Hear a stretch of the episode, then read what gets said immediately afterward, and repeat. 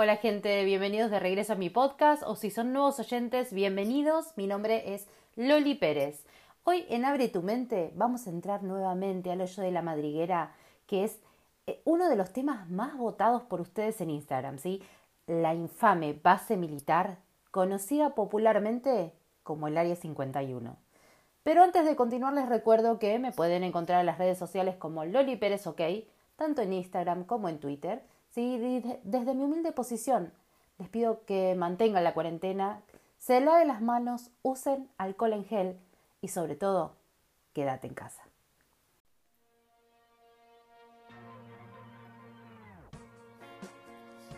¿Qué es eso que acecha en la soledad? Que dispara tu instinto de supervivencia. Eso que no te atreves a mirar que percibes en el ángulo de tu ojo. No te des vuelta. No respires. No pestañees. Solo abre tu mente y pregúntate. ¿Y si fuera cierto? Misterios, teorías, conspiraciones con la mirada singular de Loli Pérez. Abre tu mente, el podcast que te va a cambiar la forma en que ves el mundo. Encontralo todas las semanas en Spotify y demás distribuciones. Abre tu mente, conducido por Loli Pérez.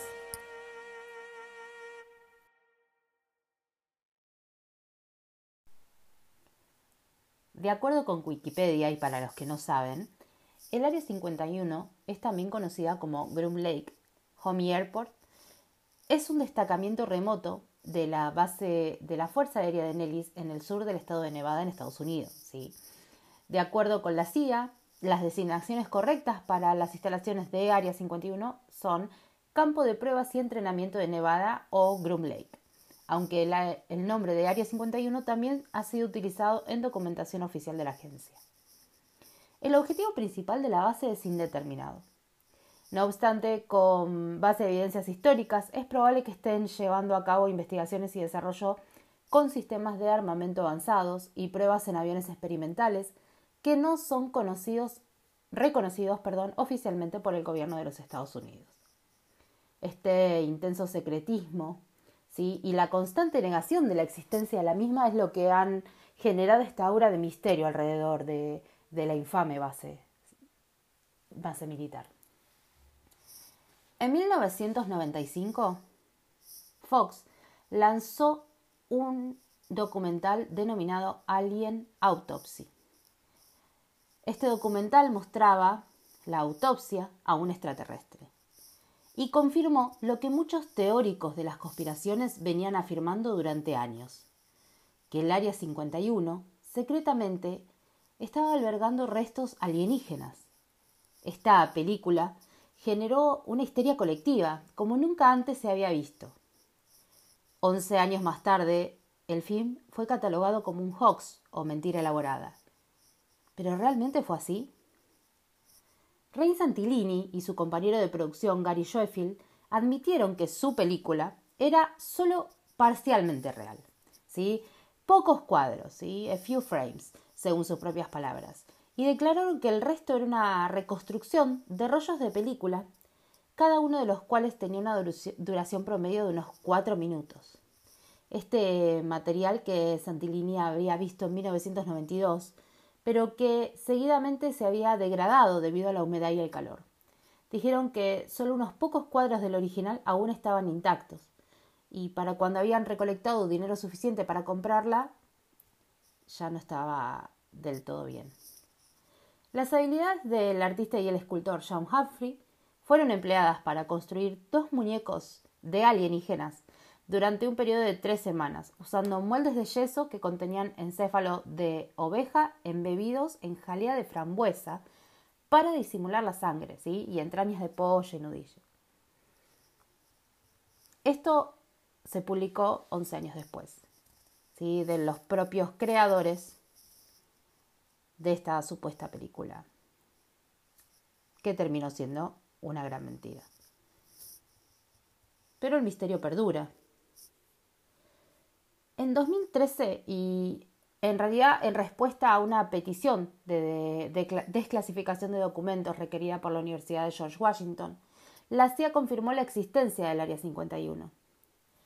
En las 400 páginas hechas públicas, que incluyeron un mapa del lugar, se confirma que el Área 51 es una base militar construida durante la Guerra Fría para desarrollar programas de vigilancia y probar aviones espías, U-2 y Oxcart, capaces de volar a gran altura, circunstancia que explicaría por qué los aparatos eran confundidos con ovnis. Qué casualidad. La actitud alcanzada por los U-2 eh, o los U-2 provocó un tremendo incremento en los avistamientos de ovnis, señalaban los documentos. El gobierno no se molestó en desmentir a quienes aseguraban haber divisado naves espaciales. Y el secretismo en torno de la base 51 contribuyó a dar verosimilitud a las teorías que aseguraban que ahí se hacían autopsias de extraterrestres y se contactaba con otros mundos.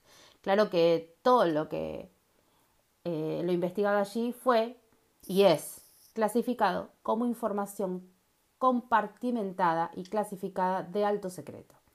Una forma perfecta para mantener este secretismo. Pero es difícil mantener un secretismo con, una variada cantidad de empleados, Y que por más que eh, estas personas que vos empleás para trabajar solo tengan una fracción de la información, Muchos de ellos salieron a hablar sobre las cosas que sucedían en el Área 51.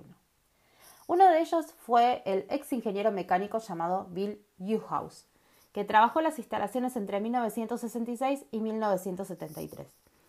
Antes de su muerte, confirmó que había trabajado con un alienígena gris conocido como J-Rod y afirmó que el sujeto era un piloto de una nave extraterrestre que se mantuvo en el Área 51 y que fueron capaces de comunicarse con él mediante tecnología telepática.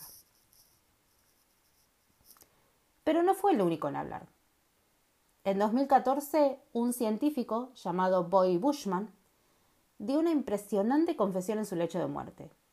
Indicó que su trabajo en el Área 51 era realizar ingeniería inversa para los militares sobre tecnología extraterrestre Realizar ingeniería inversa, para los que no saben, es tomar un aparato que está construido por completo y comenzar a desarmarlo para ver cómo funcionan sus partes. ¿sí?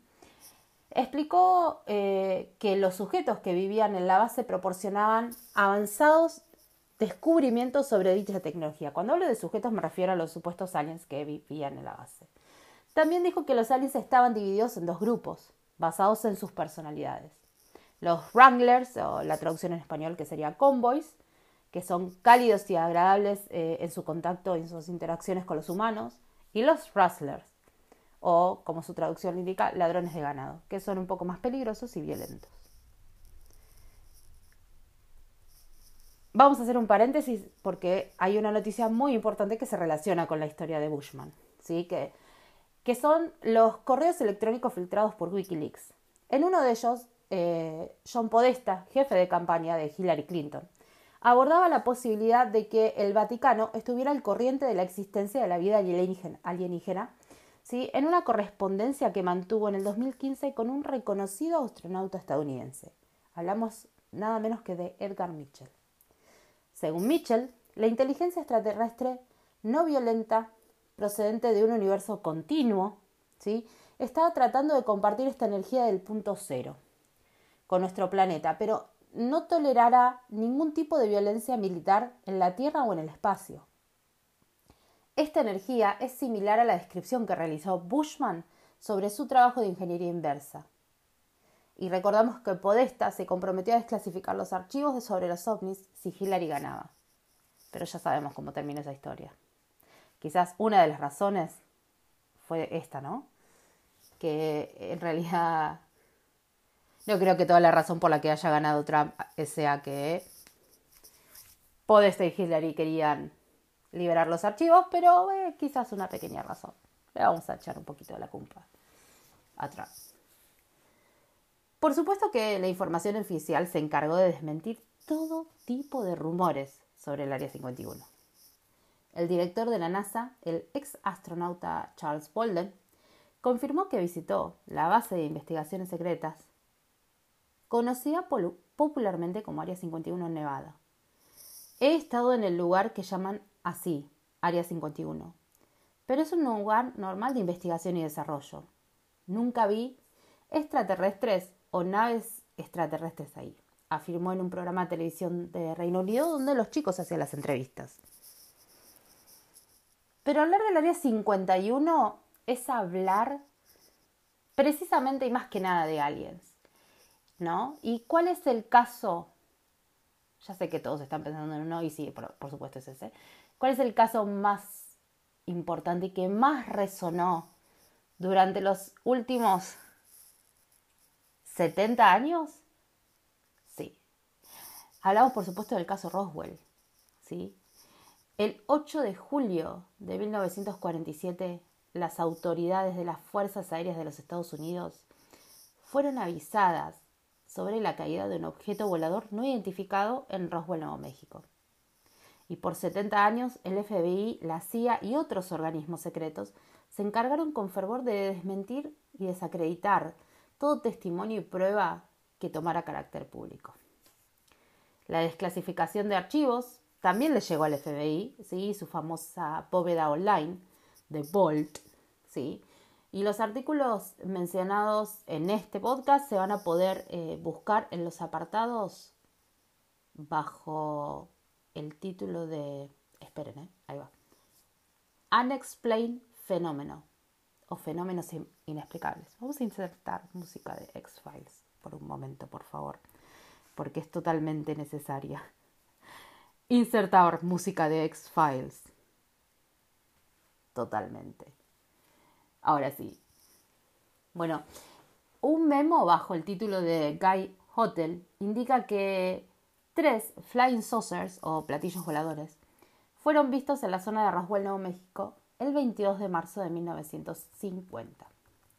¿Sí? Un memo que lo único que hace en realidad es reafirmar la existencia de la nada misma, porque el agente Guy eh, Hotel, perdón, describe en el documento la información que le brinda una fuente, no afirma nada.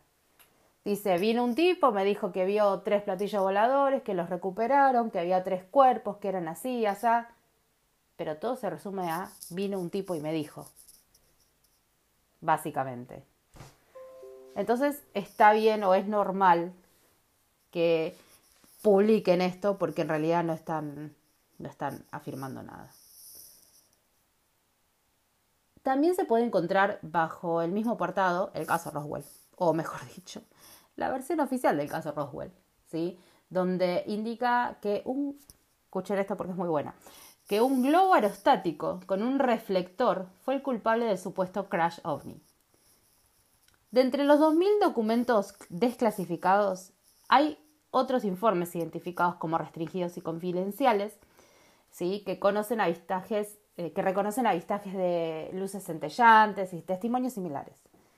Una gran cantidad de ellos se encuentra alojada bajo el apartado de UFO, ¿sí? en la misma carpeta de fenómenos inexplicables, o como nos gusta llamar a nosotros, los expedientes secretos X. Bueno, no son tan secretos ahora porque están a la vista del público, ¿no? El teniente Walter Holt fue uno de los hombres en la escena de eh, el crash, ¿sí? De, Roswell. Él escribió una declaración jurada, ¿sí? Lo que es una declaración que tiene tu firma de lo que dice que es verdad y que si no es verdad te pueden llevar a la cárcel, eso es una declaración jurada, donde informaba que mientras su equipo está con el ovni, recuperaron dos cadáveres alienígenas y a continuación se le ordenó que negara cualquier descubrimiento extraterrestre a miembros inquisidores o de la prensa. Indicó además que los cuerpos fueron llevados Sí, al área 51 para investigación. Yo me acuerdo, y haciendo memoranza, ¿no? Eh, en la época de los 90, hablar de Roswell o intentar buscar información. Hablo pre-bombardeo informativo, ¿sí? Pre-era Internet, bueno, casi. Cuando recién Internet estaba empezando, quizás.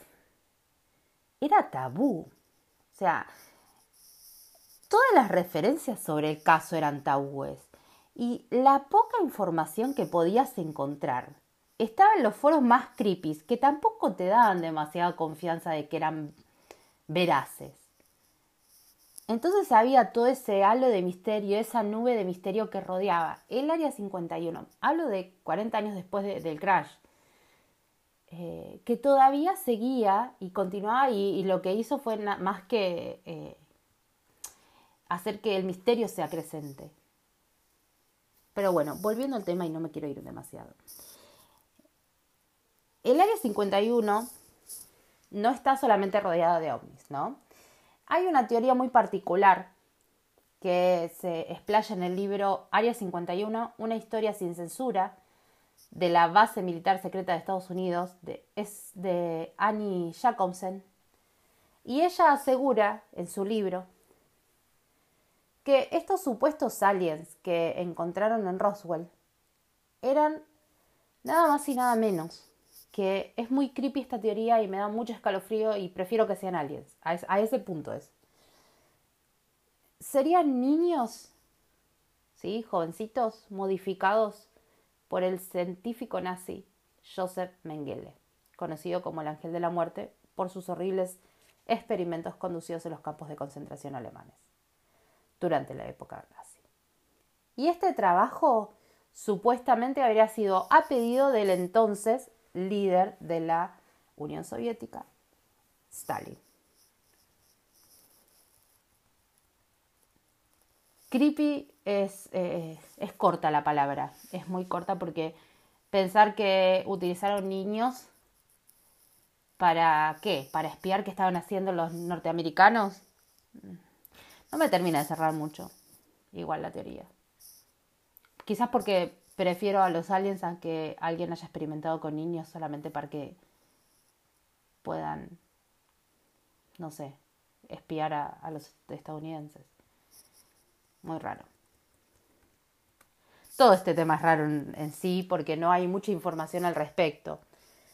Y otro de los temas que vamos a tocar en un momento es el proyecto Blue Book. El proyecto Blue Book es el nombre que se le dio en Estados Unidos a los estudios que se realizaban en referencia a los extraterrestres. Y hace un par de años, no me acuerdo si fue el año pasado o el anteaño, porque la verdad es que no pude localizar, localizar, no pude localizar el video de origen, sí, que normalmente hago cuando, cuando me encuentro con un video de este tipo. Eh, yo creo que fue hace un par de años, un par, sí, un par de años definitivamente, eh, apareció un video en YouTube que causó conmoción y controversia. Quizás lo hayan visto, ¿sí? Es un video publicado por eh, eh Documisterio, ¿sí? Pero no es el publicante original. Que muestra una supuesta entrevista a un extraterrestre confinado en el Área 51 siendo cuestionado por personal militar. Según explican explica el alien. Él en realidad no era un alienígena. Él venía del futuro y era un descendiente evolucionado de los sapiens, ¿sí? O sea, de nuestra, de nuestra raza. Sin embargo, ya no podían reproducirse con nosotros porque eran una nueva especie. Igual, con la imagen que tenía el sujeto, tampoco daba como para reproducirse. Era tipo los típicos aliens que ves en las películas, cabeza grandotota, ojos negros, sin nada, pero brillantitos medio triangular, ah, rarito, a lo que nosotros estamos acostumbrados, ¿no? Eh, esta nueva especie, ¿no? Que, de la que hablamos. Pero ante la insistencia del personal militar, prosiguió diciendo que no estábamos preparados para conocer las verdades de la existencia. El sujeto afirmó que el universo no es único y en todos se alberga, y no en todos se alberga vida. ¿sí? Esto quiere decir que nuestro universo sería uno de los tantos universos en un multiverso y en el nuestro hay vida, pero en otros no. Es básicamente lo que se entendí yo cuando vi las entrevistas. Él aseguró que iba a haber una gran guerra nuclear que iba a terminar con la humanidad. Para flaco que todavía no terminamos con el coronavirus y ya nos están metiendo una guerra nuclear. Buenísimo. Igual no es la primera vez que menciona alguien esto. Y eh, aseguró también que solo un millón de los siete millones de humanos sobreviviría a esta guerra. Y que esos sobrevivientes son los antepasados de su nueva generación, nueva especie. Esta amenaza que de la guerra eh, nuclear que comienza por la porque la democracia se dogmatiza y se vuelve un fanatismo. Lo hemos visto, quizás no en niveles tan fuertes, pero lo hemos visto eh, en nuestro país, ¿sí? con ambos lados de la política, tanto el macrismo como el kirchnerismo. Se vio en Estados Unidos con los eh, republicanos y los... Igual ya es más de eh, demócrata, contra republicano, es un poco más a quién sigue a Trump y quién no. ¿Sí? La, división está más por ese lado y es a un nivel de fanatismo la gente que lo sigue eh, los white supremacists, que se le dice los supremacistas blancos. Y de esto habla él cuando habla de la, de la pérdida de la democracia por la dogmatización. ¿Sí? Al final de los videos, los militares preguntan cómo no llegar a este punto. Y eh, nuestro querido amigo Gris nos dice que simplemente no tenemos que vender la democracia. Esa es su respuesta. El video parece bastante falso para mi gusto. Eh, el, alien hablaba inglés. Cuando le preguntaron por qué hablaba inglés, eh, dijo tipo, eh, era ese lenguaje de ustedes, como que, claro, o sea, solo que el millón que sobrevivió era estadounidense, no sé. medio raro, porque podría haber hablado cualquier otro idioma, pero hablaba inglés. Raro. Eh, supuestamente este es eh, un documental filmado en 1964 a un sujeto denominado EB3 que estuvo cautivado por cinco días y luego desapareció de los archivos. Sí. Todo muy sketchy, todo muy... Hmm, siempre le falta cinco para el peso, como quien dice. Nunca nada completo. Y después vamos a un tema que va a ser después podcast completo. Sí, es uno de los temas que también estuvieron votando, que eh, creo que terminó el cuarto o quinto puesto. Sí, cuarto o quinto. Hablo del alunizaje. Uno de los momentos más importantes de la historia de la humanidad. O sea, probablemente no te acuerdes que hiciste la semana pasada o cuántos días llevamos de cuarentena, porque quién lleva la cuenta, por supuesto. Hay gente que sí, pero prefiero que no. Pero hay algo que todo ser humano sabe. Lo haya vivido o no, lo sabe. El 20 de julio de 1969, Neil Armstrong puso por primera vez sus pies en la luna con esa frase simbólica. Un pequeño paso para el hombre, un gran paso para la humanidad, y cambió así el curso de la historia. Pero fue así en realidad. Porque según Stanley Kubrick, director y guionista americano, el alunizaje fue un montaje dirigido por él mismo. Los teóricos de las conspiraciones llevan décadas asegurando que el gobierno de los Estados Unidos falsificó el alunizaje para ganarle a los rusos en la carrera espacial. Se preguntarán dónde se realizó esta infame filmación. ¿Dónde más, gente? ¿Dónde más? En el área 51, por supuesto. Si ustedes miran alrededor, a través de Google Maps, porque hoy en día se puede ver todo con Google Maps, y se acercan lo suficiente para ver el paisaje alrededor del área 51, díganme que no están viendo la luna. Hagan ese ejercicio. Pausen un poco el podcast vayan a Google Maps, googleen Área 51 o Groom Lake y vean alrededor y pónganlo en relieve para poder ver el paisaje como si estuvieran ahí. Es la luna. Pasaje desértico del desierto de Nevada, por supuesto, ¿no? Pero es totalmente posible que se haya filmado ahí. Imagínense en ese lugar de noche, podría tranquilamente. Los conspiradores se basaron en el momento en que se planta la bandera en el suelo. En el suelo lunar, por supuesto. Y esta ondeaba. pero en el espacio, en el vacío del espacio, donde no hay gravedad, no hay viento. Entonces, ¿cómo ondeaba la bandera? Hay muchas pruebas más que vamos a tratar en el podcast correspondiente al alunizaje. ¿sí? Pero esta teoría o este pequeño enlace con respecto al área 51 se debe a, eh, por supuesto, al director, ¿sí? a Kubrick. Él dice, yo perpetué un enorme fraude al público americano. Esto fue eh, publicado en un supuesto video que Kubrick eh, hizo una entrevista con un reportero denominado Patrick algo, no, recuerdo, no retengo el nombre. Eh, este documento se publicó cuatro días antes, perdón, cuatro días después de, la muerte de, Kubrick, ¿sí?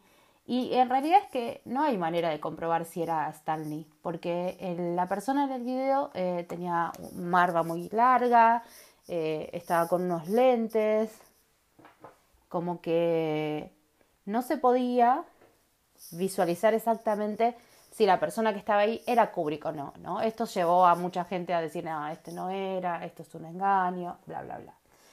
Sin embargo, eh, y aunque un familiar, eh, la esposa creo que fue, si no mal no recuerdo, indicó eh, que la entrevista era falsa, que nunca había sido entrevistado por Kubrick por este sujeto en cuestión.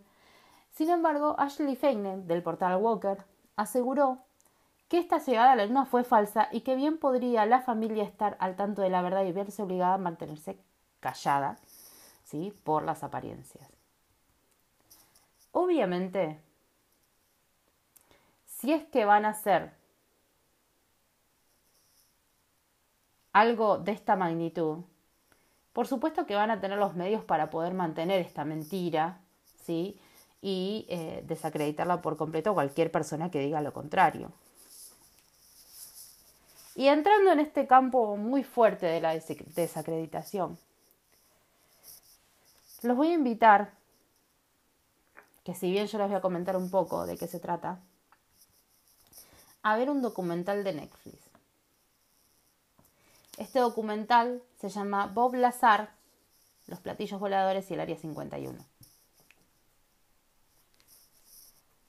Bob Lazar es eh, es un gran nombre en la ufología.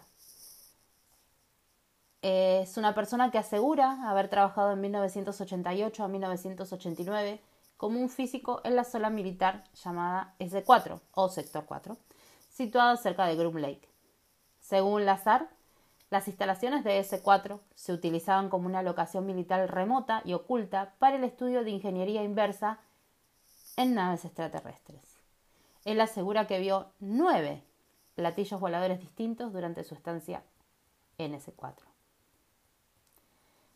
Lazar fue noticia en todo el mundo en 1989 cuando dio a conocer su estudio en ingeniería inversa de las naves extraterrestres para las fuerzas militares estadounidenses. Y si hoy vos, querido oyente, que estás del otro lado, escuchándome a cualquier hora del día, si vos hoy sabés que existe un área 51 es gracias a Bob Lazar, a Robert Lazar. Porque fue él y el trabajo que él realizó en el área 51 lo que puso a la base militar en la mira del público. Su testimonio al día de hoy permanece como el más controvertido e importante de la historia de la ufología. Pero ¿qué hacemos y lo hemos visto en millones de películas y todas las películas, si bien son ficción, tienen siempre una base real, porque de algún lado tienen que inventar las historias.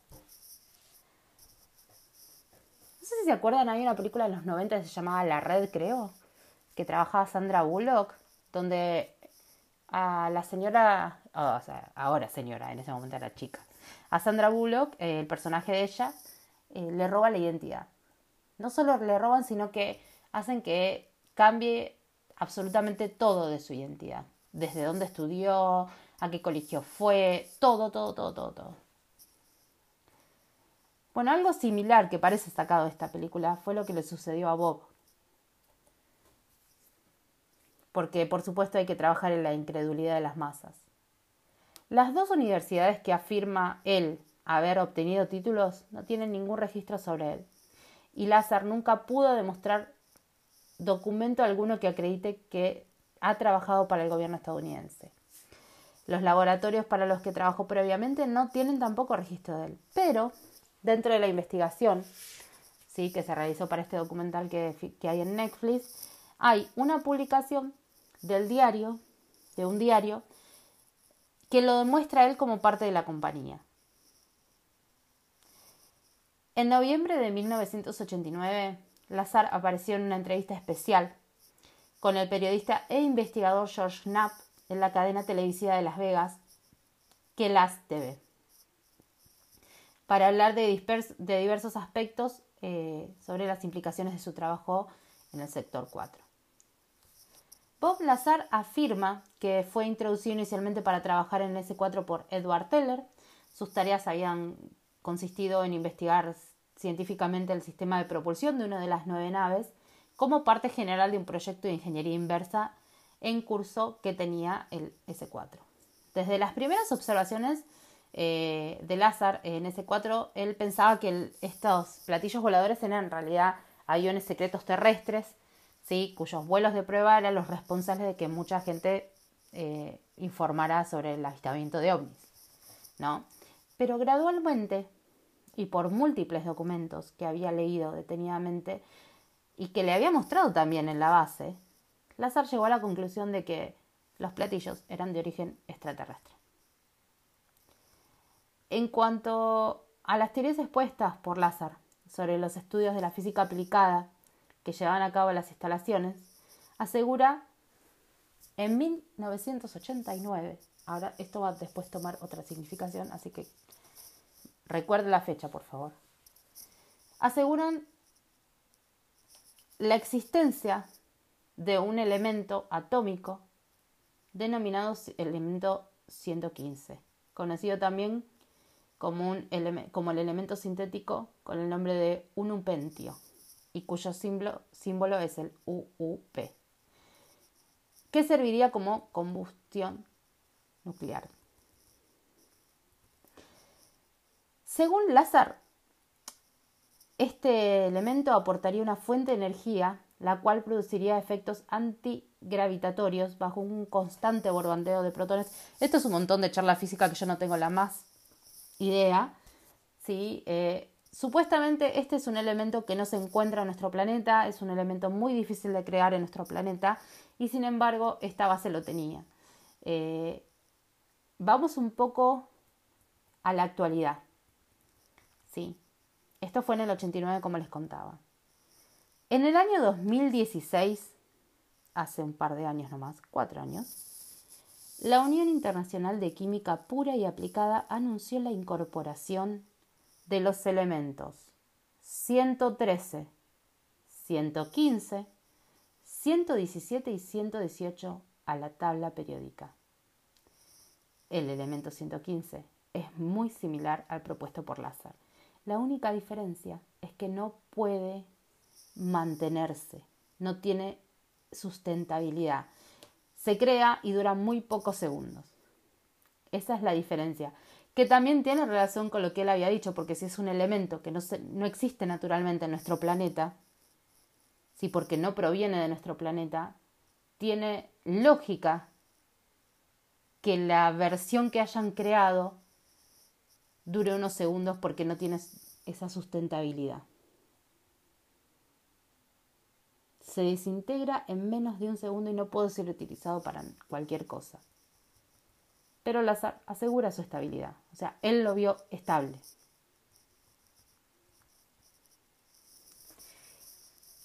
Cuando se estaba realizando esta entrevista para, para, el, para el video, ¿sí? Esto salió primero antes de salir acá, salió en, eh, Secure Team 10, que es un popular canal de YouTube.